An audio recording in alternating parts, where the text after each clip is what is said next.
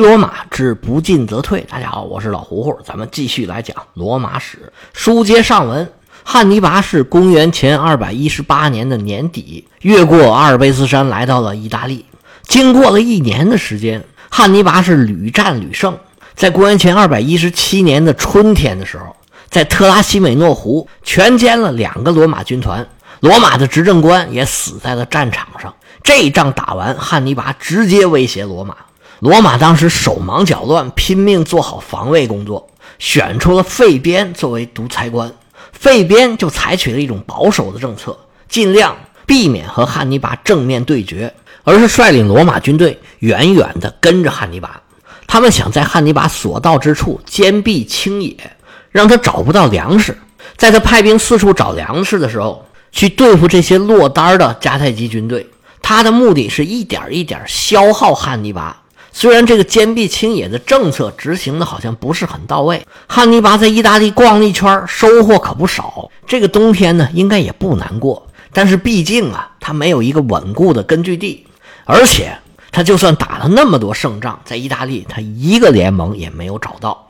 所以在费边看来，这个政策的执行是成功的。只要坚持这么一两年，大家再咬咬牙，就能把汉尼拔给耗死。但是罗马的老百姓可不这么看问题。随着汉尼拔四处烧杀抢掠的消息慢慢的传到罗马，质疑费边想要跟罗马人对决的声音就越来越大。到了年底，费边就卸任了，因为这独裁官的任期只有半年。那接下来罗马采取什么样的政策，就会取决于新当选的执政官了。公元前二百一十七年的年底，罗马是人心思变，改革春风吹满地。大部分人都不满意费边的政策，想要在来年做出点变化。但是也有费边的支持者忧心忡忡，不知道眼前的汹汹民意会把罗马带到什么地方去。当时罗马红的发紫的一个政治新星，正是通过反对费边起家的。他的名字叫盖乌斯·特伦提乌斯·瓦罗，以后咱们就管他叫瓦罗。他是反费边主义的急先锋。大声疾呼：“罗马人不能再这么懦弱下去了！我们要跟汉尼拔决一死战！我们罗马人人多势众，战士们英勇善战，凭什么在这当缩头乌龟啊？”在这次执政官的选举里边，瓦罗是果然得偿所愿，当选了执政官。他能当选这件事儿本身就说明问题。作为平民执政官，瓦罗肯定是排名第二的。但是这个时候啊，因为民意的支持，在未来的日子里头。他肯定是两个执政官里边更强势的那个，而费边这一派费了好大的力气，才把自己支持的人推上了执政官的位置。这个人叫卢基乌斯·埃米利乌斯·保卢斯，他在两年前曾经指挥过伊利里亚的战役，当时是马其顿的摄政王安提柯三世刚刚去世，罗马人出兵讨伐伊利里亚，打败了法罗斯的德米特里乌斯，占领了大片伊利里亚的领土。德米特里乌斯呢，就跑到马其顿去了。这在当年相对平稳的这段时间，也是一项很大的战绩了。所以，这位保卢斯呢，也是罗马一位成了名的将军。罗马贵族推选他当执政官，也是想给闭着眼睛往前冲的瓦罗踩一踩刹车。其实，在当时的环境里，像瓦罗这样考虑问题啊，不是没有道理的。公元前二百一十八年一开年，汉尼拔不是准备出发了吗？其实，罗马人也没闲着。他们当时就往非洲派了军团，往西班牙派了军团，就有彻底把迦太基打死的心。但是后来呢，局势发生了变化，派往非洲的森普罗尼乌斯的军团，因为迦太基的海军四处骚扰，他们在西西里就被绊住了。又因为北部高卢人的叛乱，西比亚的派往西班牙的军团也被拿去平定叛乱了。西比亚呢，就只好重新招人。后来招的军团开始本想去拦截汉尼拔的，结果发现追不上了，那就仍然按照原计划，这两个军团就被派到西班牙去了，由老西比亚的弟弟来指挥。西比亚就回到意大利来对付汉尼拔，结果呢，一仗打输了，西比亚还身负重伤。这些呢，咱们以前讲过。而这个时候呢，休养了差不多一年的西比亚，现在身体已经痊愈了。他又招了八千人，带着一个小型舰队去西班牙支持他弟弟去了。西班牙本来就有两个军团，再加上西比亚带去的这个军团，就有三个军团了。在西班牙把汉尼拔的大本营压制的很厉害。在西西里的舰队，元老院又派了一个叫马塞卢斯的战将，这也是成名已久的将军了。以前跟高卢人的战争里面，他获得过最高的战利品，让他去负责盯着西西里的海军，以防迦太基人在搞什么事情。而海军上面呢，也得到了加强，又有新造的船、新招的水手加入了舰队。罗马人还派了两个军团，由一位前执政官叫阿尔比努斯率领，北上高卢去镇压叛乱。这几个线路，罗马人进行的都很顺利，时不时就传回来点捷报什么的。罗马人其实当时对自己的军团还是很有自信的。其实对汉尼拔，他们觉得也不过就是打了几次败仗而已，给这些失败找原因呢，还是很容易的。人呢，其实本能上就会安慰自己。一个人如果能不给自己找借口，那这个人肯定是非常强大的。一个普通的人，其实不管碰到什么事儿，他往往啊。不敢想那个最差的结果，总会安慰自己：“哎呀，不至于吧，会好的，会好的。”凭空给自己加正能量。其实呢，还不如多点忧患意识。碰到问题呢，多想想是不是我做的不对，我哪有问题，怎么做才能做得更好？少给自己找点借口。不过这个，哎呀，好难呐。这个世界这么残酷，你不安慰自己啊，有的时候感觉就活不下去了。所以罗马人这想法、这做法也是可以理解的。所以他们就觉得呀，前面几次战役之所以我们都输了，那是因为我们的军队还不够多。如果我们召集足够多的军队，就可以跟汉尼拔来一次大决战，一劳永逸的解决对手。而且一般人的思维啊是平面的。他看不到战场上有那么多决定胜负的因素，就觉得我用两倍的人还打不过你们吗？你汉尼拔也还是在我意大利的土地上，你能跑到哪儿去？而且呢，我们罗马人本土作战，我们输一次还可以再打一次，我们再输一次还可以再打一次。但是你汉尼拔就不行了，只要你有一次失败，你就死无葬身之地了。所以，罗马人把注意力都集中在兵力上头。在公元前二百一十六年一开年，新执政官瓦罗一上台，就紧锣密鼓的开始大量的征兵。其实这个时候的政治局势非常的复杂。罗马除了这个主流的声音之外，废边的支持者也并不少。而且汉尼拔呢，也没有少在罗马搅浑水。根据李维的记载，这个时候罗马抓到了一个间谍。他是汉尼拔派过来的，已经在罗马潜伏了两年之久。至于这个间谍的具体身份，他干了什么都没说。这间谍呀，被砍掉了双手，然后给释放了。差不多在同时，罗马还处死了二十五个奴隶。据说他们想在战神广场聚众造反，结果事机不密，被罗马人给抓住了。然后这二十五个人全部都给钉到十字架上了。这两个事儿有没有联系？具体细节到底是什么样的都没有详细的记载。后世有历史学家就分析，这事儿有可能啊，对罗马来说是一件很耻辱的事儿，中间有一些不太好说的细节。所以就连李维李老师这么爱编故事的人，他也就写了个大概，一点细节都没有。这些事儿啊，既然他们都没讲，咱也就不瞎说了。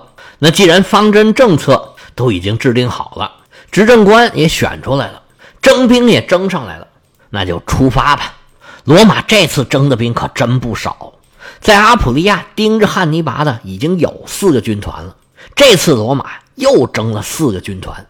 我们以前讲过，罗马一个军团呢，满额是六千人，加上辅助兵呢，就一万人左右。一般一个执政官呢带两个军团，两个执政官一般常备的就是四个军团。以前执政官上任呢，就是跟前任执政官交接一下，把老的军团接过来就行了。这回可不是，原来的军团还留着不变，又新招了四个军团，而且这四个新军团可了不得，有三分之一的元老都在这军团里边。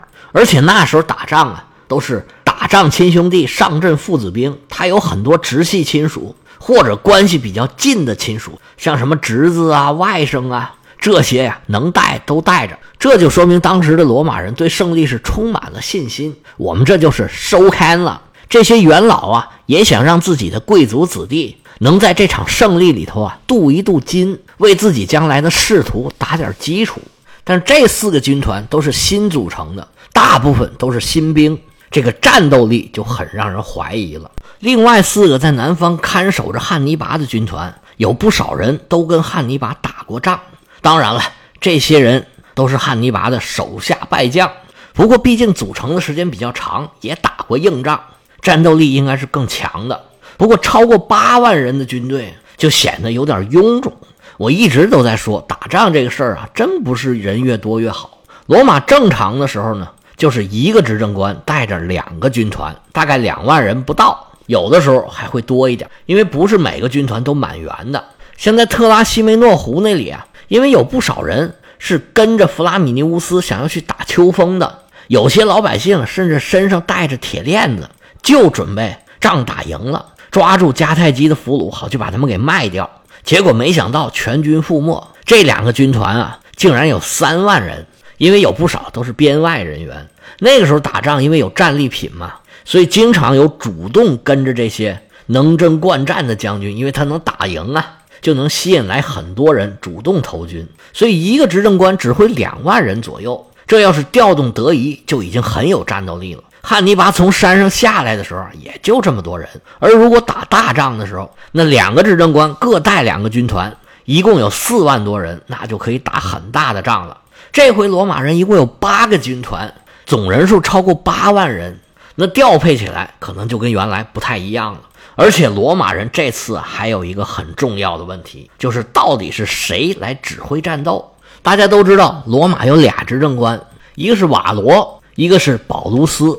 按照史书上的记载呀，俩人的政见是有所分歧的。瓦罗是反对费边的急先锋，更冲动、更冒进的；而保卢斯相对就稳重一些。罗马人一般的常态呢，是一个执政官带两个军团，他是分开作战的，那就不存在由谁指挥的问题。但是如果两个执政官的军团合在一块儿，由谁指挥，这个并没有明确的规定。一般的情况呢？只能是协调一下，俩人临时说好由谁指挥。当然了，这执政官呢有第一执政官、第二执政官之说。第一执政官呢是贵族执政官，一般来说，这贵族呢是比较会打仗的，他的同僚就会把军权暂时交给他。但是也有两个执政官各干各的，互相不服的，协调不了，那就各打各的呗。就像前面的费边和米努奇乌斯一样，就把军队一分为二，我们互相不同属。不过，米努奇乌斯遇到困境的时候，费边还是出来救他了。毕竟大家还是一家人嘛。但是瓦罗他们手下这支八万人的大军，到底听谁的？那还真是个事儿。在这支大军最后集结之前，他到底是怎么指挥的？这史书上也没说。但是集结起来之后，这个指挥方式呢，就是俩人一天一换，这就又回到了费边和米努奇乌斯那段时间。后来他们也觉得不行，这才改了的。虽然这是一个传统，但是明显是不好用啊。后世的历史学家对这个事儿的解释呢，大部分都倾向于说俩人的政见不合，甚至还有史料记载啊，费边跟保卢斯曾经有一场密谈，内容当然就是说尽量要避战，能不打就不打。而保罗斯在战前跟瓦罗分享指挥权，主要是要抑制瓦罗的这种冲动。但是最后呢，大家结局也知道了，他没抑制住。这些史学家的意思呢，就是要把战败的主要责任都归在瓦罗的身上。但是这个事儿啊，他不禁琢磨，你好好想一想，就觉得不对劲儿。这里面有事儿。偌大一支军队，如果两个指挥官他的做法相差太大，是维持不下去的。这俩人呢，他一天踢一天，这做法肯定是差不多。俩人要协调好才行。要不今天往东，明天往西，今天说打，明天不打，那你让手下人怎么办呢？所以从实践上看，这两个执政官他在做事上的差别没有史书里边说的这么大，而且在一个时段里头当选的两个执政官，他不可能两个人是政见完全相反。如果完全相反的话，肯定有一个人当初是选不上的。而现在的选举，大家也都知道，你要选就选这个党这个派。如果台上的一二把手俩人政见完全相反，天天打，那选举肯定得变个选法。选举的目的也不就是在台下打，上了台咱就不打了。而且不管什么选举，在选举里取胜，往往靠个人能力是不可能的，必须要有背后的庞大的势力的支持。在同一次选举里边，获胜的两个人一般支持他们的肯定都是同样一股势力。尽管古罗马时期的历史学家都把责任推到瓦罗一个人身上，尽量替保罗斯都摘出来了，但是后世有一些历史学家就把这些事儿啊都给扒出来了。通过分析他们的经历、他们的履历，还有他们的家族背景，展现出来的局面就有点不一样了。其实瓦罗呢，虽然是一个平民，但是他上台是得到了大贵族支持的。主要是罗马的埃米利家族和科尔内利家族，尤其是西比阿这一支，给瓦罗提供了强力的支持。而保卢斯跟西比阿他们家呀，关系非常的密切，他们是世代的姻亲。保卢斯的儿子娶了大西比阿的女儿，生了一个孩子，那就是小西比阿。后来保卢斯的儿子也死了，他就又过继回了西比阿的家里边，这才成了西比阿家的人。你从这一点上来看。其实这两个执政官，他们都是同样一个后台。那他们上台之后执行的政策不会相差太远。而且在三年前伊利里亚打仗的时候啊，瓦罗正在保罗斯率领的这支军队里头，俩人是老上下级，私人关系应该还是不错的。所以史家关于他们两个人有很大矛盾的这个记载啊，非常的可疑。而咱们前面说。费边跟保卢斯这番对话很有可能是子虚乌有，就是编出来的。那这些历史学家为什么要这样编呢？那就不能不提到一个人，那就是小西比阿。保卢斯可是小西比阿的亲爷爷，而西比阿家族从老西比阿、大西比阿一直到小西比阿，这都是四代人了，在上百年的时间里，一直纵横罗马的政坛。而且为罗马立下了赫赫的战功，最后打败迦太基，西比亚家族可以说是居功至伟，可以说是罗马共和国基业的奠定者，最起码也是之一。那后世的历史学家可能是为尊者讳吧，在写这段历史的时候呢，有可能是出于大贵族之间互相保护，也有可能就是受了小西比亚他们这些人的影响，就把屎盆子都扣到瓦罗身上了。这些历史学家要不就是大贵族，要不也是被大贵族给庇护的人。他们写历史的时候啊，删删改改，某些方面做一点调整，这也是非常常见的事儿。而且这段历史最重要的一个记载者，著名的历史学家叫波利比乌斯，也有翻译成波利比阿的。这波利比乌斯呢，就是罗马名；波利比阿呢，是希腊名，他是希腊人。这位波老师，他的庇护人正是小西比阿。如果这么一说，是不是中间这些问题就显得很合理了呢？在李维的记录里边啊，甚至说瓦罗命令出兵，他是瞒着保路斯的。在这方面呢，这个李老师就不如波老师客观。波利比乌斯呢就没有怎么黑瓦罗，但是明显对保罗斯表示了同情，基本上就没说什么坏话。如果从这个角度上来看，保罗斯似乎也没有那么无辜。如果按照我们这么说，罗马军队俩人指挥，问题还不是很大。不过，罗马军队里面还是有一个很大的问题，那就是他们的骑兵实在是太少了。一支八万人的军队，骑兵就只有六千人，而且罗马的骑兵呢，只占其中三分之一。这跟汉尼拔的一万多骑兵比起来，差距显得就有点大了。而罗马这些轻装步兵基本都是新兵，跟骑兵啊，往往就配合不到一块儿去。而汉尼拔那边啊，都是身经百战的努米底亚骑兵，还有轻装步兵，那可是久经战阵、配合默契的队伍。这个时候呢，虽然重装步兵能在战场上起决定作用，但是没有骑兵的配合，它很容易被包抄。在步兵不能迅速取胜的情况下，骑兵也经常能决定胜负。罗马的骑兵这么少啊，主要是前几仗打的，每一仗都会损失很多的骑兵。汉尼拔还有一次成建制的。歼灭了四千罗马骑兵，而这骑兵呢，要求又高，费用又贵，训练起来又很麻烦，所以一时半会儿他也补充不上。但是要打仗也没办法，有多少就用多少吧。罗马的大军集结，汉尼拔是严阵以待，一场大战是迫在眉睫。要想知道谁胜谁负，且听下回决战坎尼。